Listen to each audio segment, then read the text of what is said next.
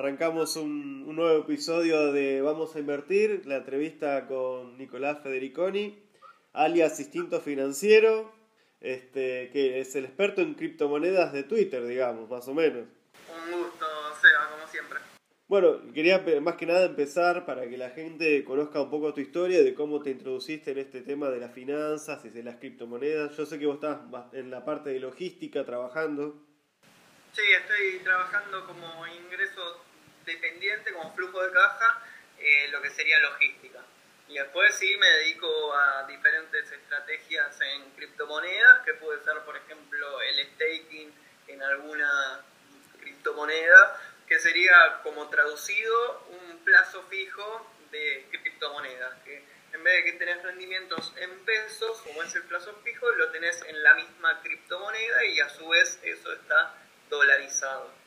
Exactamente, lo, justamente también en programas anteriores eh, le dimos a la gente una introducción al tema de las criptomonedas, que son unos activos digitales, que la pueden comprar con pesos, la pueden comprar con dólares y que también ayuda a protegerse eh, de la inflación, más que nada las stablecoin. Y después tenemos la parte de inversión, que serían eh, la parte volátil del trading, con el Bitcoin, Ether, Cardano y algunas otras criptomonedas que ahora se extendieron un montón y justamente te iba a ir a preguntar a vos qué otras criptomonedas vos ves con potencial de crecimiento. A mí uno de los proyectos que más me gusta es Chainlink y Polkadot.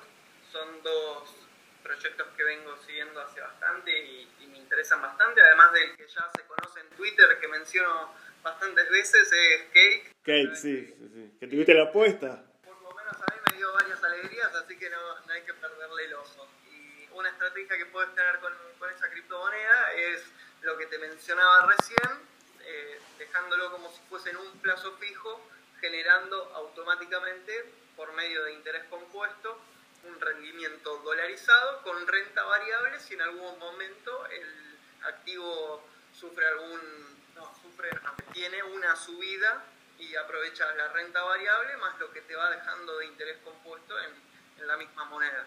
Es un doble efecto, digamos, la, la variación más el efecto compuesto de, del staking, del plazo fijo, entre comillas, digamos. Claro, esto se hace por medio de una plataforma. Eh, si estuvieron eh, con una introducción a las criptomonedas, eh, ya habrás explicado lo que era una billetera virtual que por las dudas lo explico, es como una billetera normal, pero de manera virtual que vos podés transferir eh, dinero.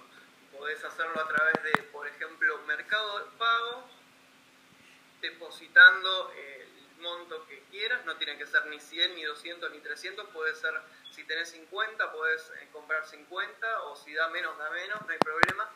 Y por medio de Mercado Pago ingresás en una plataforma como puede ser Binance y de Binance a tu billetera virtual. Claro, bueno. yo justamente, perdón que te moleste, eh, yo a la gente le, había comentado que se podía obtener las criptomonedas a través de Binance, pero la parte de la billetera digital todavía no la tenía bien clara, por eso justamente te quería consultar a vos qué billeteras hay, qué plataformas hay para hacer este staking, esta finanza descentralizada que ahora se están, están empezando a explotar, ¿no? Lo primero que hay que identificar es que existen diferentes redes.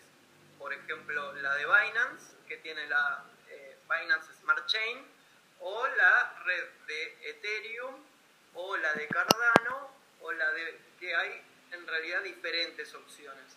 Entonces, primero, para entender a qué red uno está mandando el dinero que está invirtiendo, vos podés mandarlo, por ejemplo, a plataformas que se agregan en, el Google Chrome, por ejemplo, Metamask o True Wallet. Eh, hay varias opciones. Eh, Binance también tiene una billetera que si no, no querés moverlo de ahí, lo, lo tenés ahí también con varios métodos de staking dentro de, de la plataforma. Claro, entonces tenemos digamos, el staking dentro de Binance y después también el staking dentro de las wallets o las billeteras virtuales, digamos de las wallet no precisamente, sino que de la wallet vos transferís a la plataforma. A la plataforma. claro, eh, en nuestro caso, por ejemplo, podría ser eh, la plataforma de Cake, donde entras a la página, copias el contrato donde envías eh, las monedas, que es un contrato inteligente, y lo podés depositar en segundos. Y si lo querés retirar, lo mismo. Tarda segundos en, en sacarlo. O sea que las criptomonedas, para, para explicarle bien a la gente que nos está escuchando, las obtendríamos de Binance y tendríamos que acercar, eh, mandarlas a la plataforma de Cake. Pueden ser varias redes, eso era lo que quería que quede claro, que no necesariamente tiene que ser a, Binance, sino que hay varias plataformas, pero Binance es la más conocida. Es la más conocida, sí, sí, sí. Este, bueno, yo sé, vos el proyecto que más te gustas, digamos, es el de Cake, pero ahora también estás viendo el de, el de Polkadot y Cardano, que también está creciendo bastante. Cardano tuvo mucha especulación antes de los contratos inteligentes que fueron lanzados el 12 de septiembre, si no me equivoco la fecha, y hubo mucha especulación sobre eso que generó subida constante, pero no es un, proyecto que me esté llamando mucho la atención en este momento, por eso me refería más a Chainlink o a Polkadot, que son proyectos que en este momento me parecen un poco más prometedores. ¿Y por qué te parecen más prometedores? ¿Cómo podríamos explicar que te llaman un poquito más la atención? ¿Es por la volatilidad o por algo en especial que tiene el proyecto? La tecnología. El precio acompaña la inversión, pero eh, trato de ser un inversor más a largo plazo y si quiero un porcentaje muy chiquito, para operaciones cortas, pero generalmente son operaciones más a, mediano o largo plazo.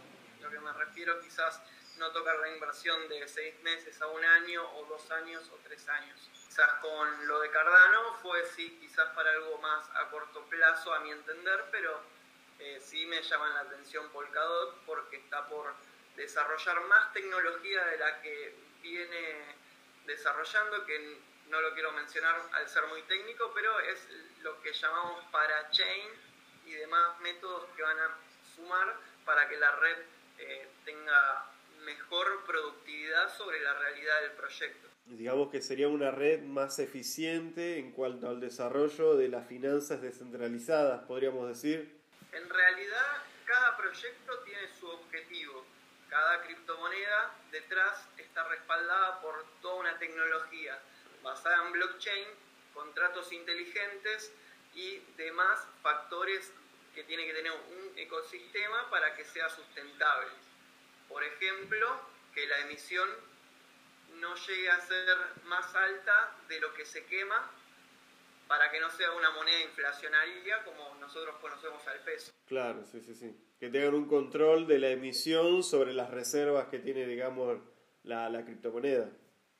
Claro, y por ejemplo, dentro de la plataforma de Pancake existe varios sistemas como la lotería o como los NFT o como eh, los oráculos que hacen que dentro de la plataforma vos puedas participar, por ejemplo, de una lotería, que es como una lotería común y corriente que conocemos nosotros, donde vos invertís una pequeña cantidad para obtener un ticket. Bueno, lo que importa ahí es lo que vos aportaste, eso se va directamente a una quema para que la moneda no sea inflacionaria. Era lo que te mencionaba recién, de que no llegue a ser una moneda como la que tenemos nosotros. Entonces tratan de nivelar esos dos puntos de emisión y quema con estos procesos. Los NFT, si no conoces, son, es el arte digital donde la gente puede comprar una figura. Sí, puede ser un, un cuadro.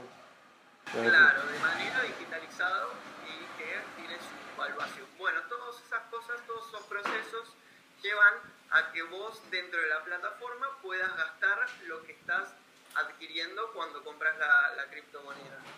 Y es, ese aporte va a una quema semanal que se hace los lunes, donde el proyecto anuncia lo que quema, entonces vos podés ver la emisión de la moneda y lo que queman para saber y determinar el valor que puede tener para vos la criptomoneda. Es el caso de Cake.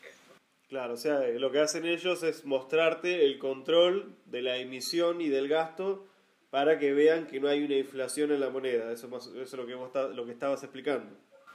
Claro, eso sería como la estrategia de inversión, pero el proyecto Pancake es un swap, lo que quiere decir que podés tener dólares y pasarlo de dólares a Cardano o a Bitcoin o a Ethereum y lo que en realidad dedica este proyecto de PancakeSwap es a eso, a poder hacer un intercambio de monedas para, para tu facilidad por medio de contratos inteligentes.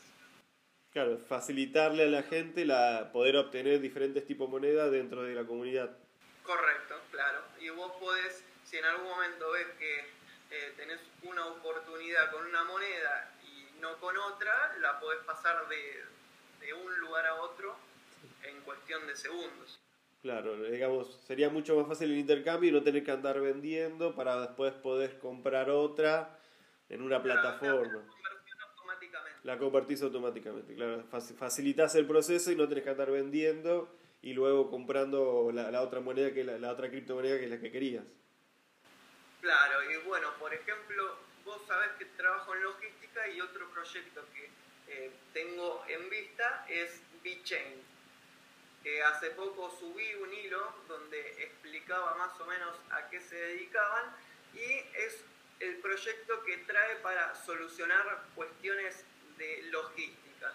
Entonces, para lo que es la utilización real, que hay empresas que pueden eh, comprar estos sistemas como para su comodidad. Sí, para modernizar y facilitar el uso de, de los servicios de la empresa. Claro, que sea un poco más automatizado, por ejemplo, para, para que se entienda mejor. Todo el proceso logístico que hay desde que compramos el pan hasta que lo hacen.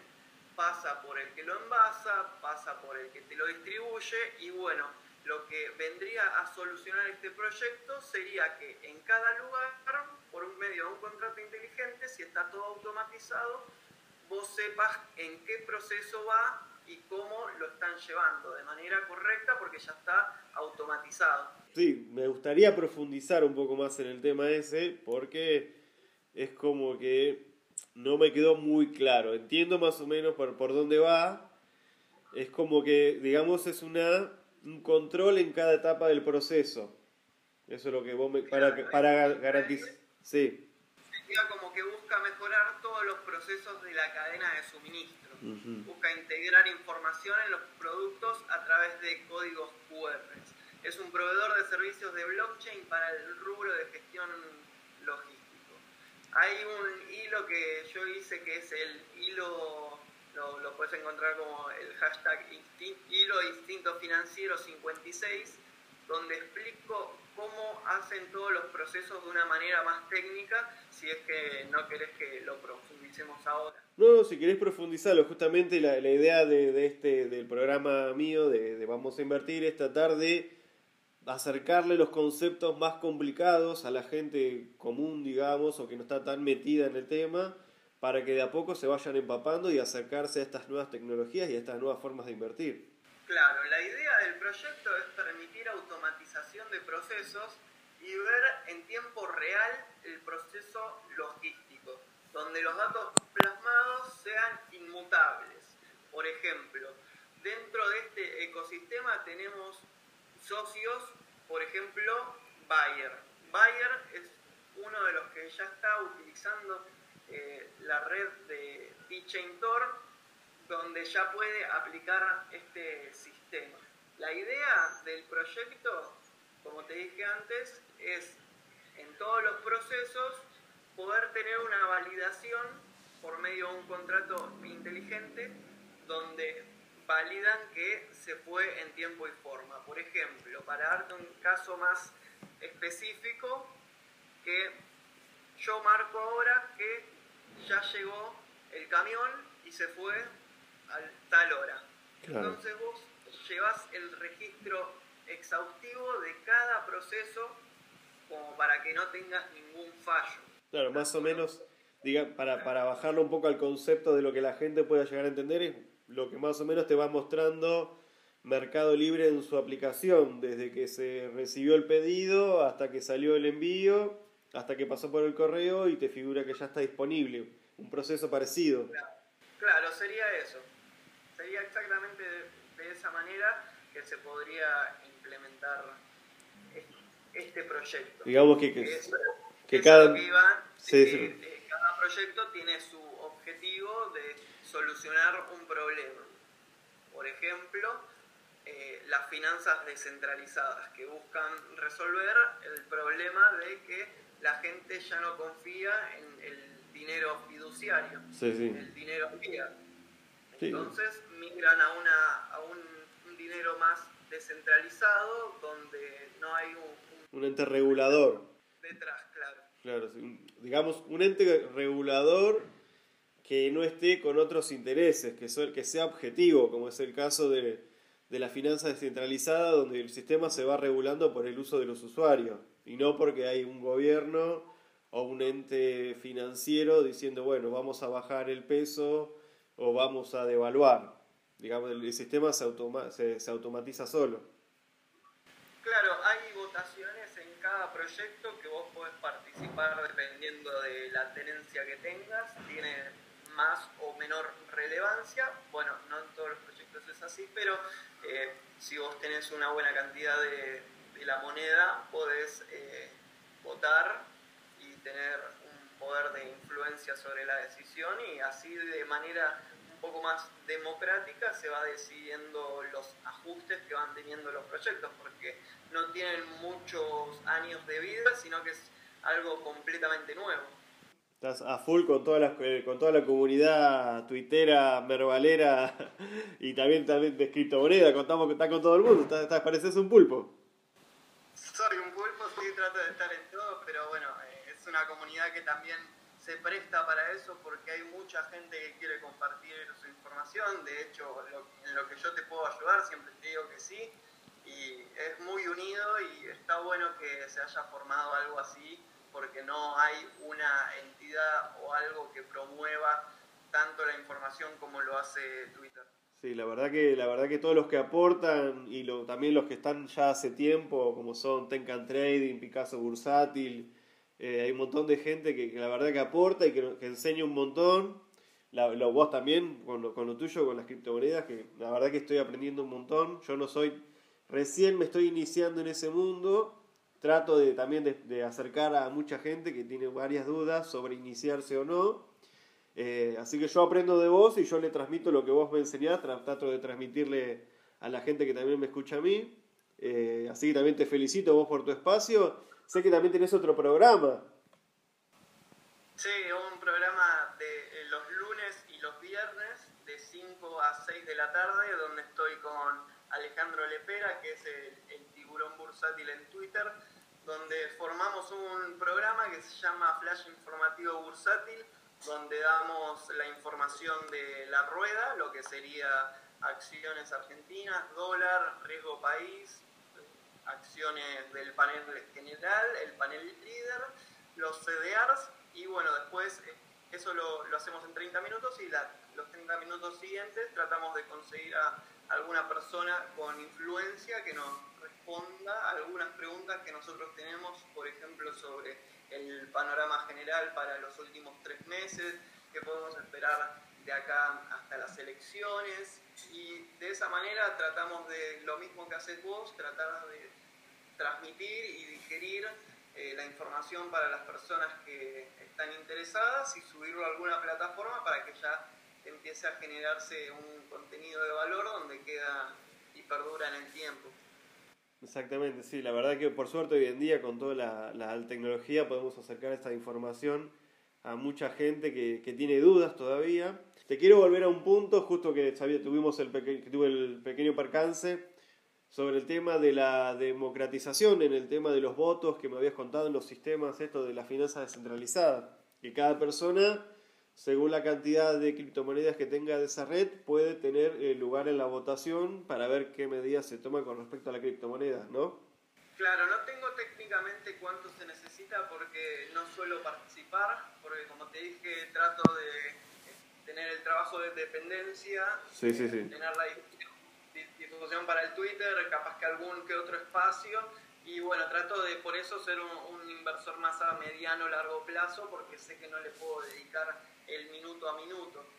Pero volviendo a lo que me decís vos, eh, se puede hacer una votación, por ejemplo en el cambio del protocolo, donde los community managers empiezan a difundir información de esta votación para que la gente sepa que puede eh, participar y uno tiene la opción de elegir para dónde podría llegar a ir el, proyecto, qué es lo que necesita futuro o qué se puede llegar a cambiar o modificar. Bueno, cambiando eh, un poquito de tema, eh, más que nada para la gente que se quiere acercar a este mundo de las criptomonedas, ¿cuáles dirías vos que son los primeros pasos que le recomendarías a una persona que se quiere iniciar en este mundo de las criptomonedas? O, por ejemplo, ¿qué porcentaje de la cartera de inversión le recomendarías? O podríamos decir que es un buen número para empezar con las cripto. Son varias preguntas, así que espero poder contestarte todas. Eh, la idea siempre es empezar por los estudios, por tener un buen seguimiento de, de las cuentas adecuadas, por ejemplo en Twitter, que es un poco más dinámico, el, el hecho de indagar y seguir investigando el proyecto para saber estás invirtiendo, para no meter la plata en cualquier lado. Un monto mínimo no existe, porque como te dije antes, eh, puedes tener 2.000 pesos en, el bolsillo, 3.000, 5.000 pesos, que lo pones en Mercado Libre en Mercado Pago, lo transferís a Binance y compras lo que te alcanza eh, de manera dolarizada. Eh, perdón, para, para profundizar, digamos, vos, vos, disponés de cierta cantidad de capital para invertir. Ponemos 10 mil pesos. digamos que podemos decirle a las personas que arranquen con poquito con las criptomonedas para que de a poco se vayan animando, no, no, o sea, no, no, no se vayan al pleno. Claro, son instrumentos de alto riesgo, eso uno lo tiene que tener en claro.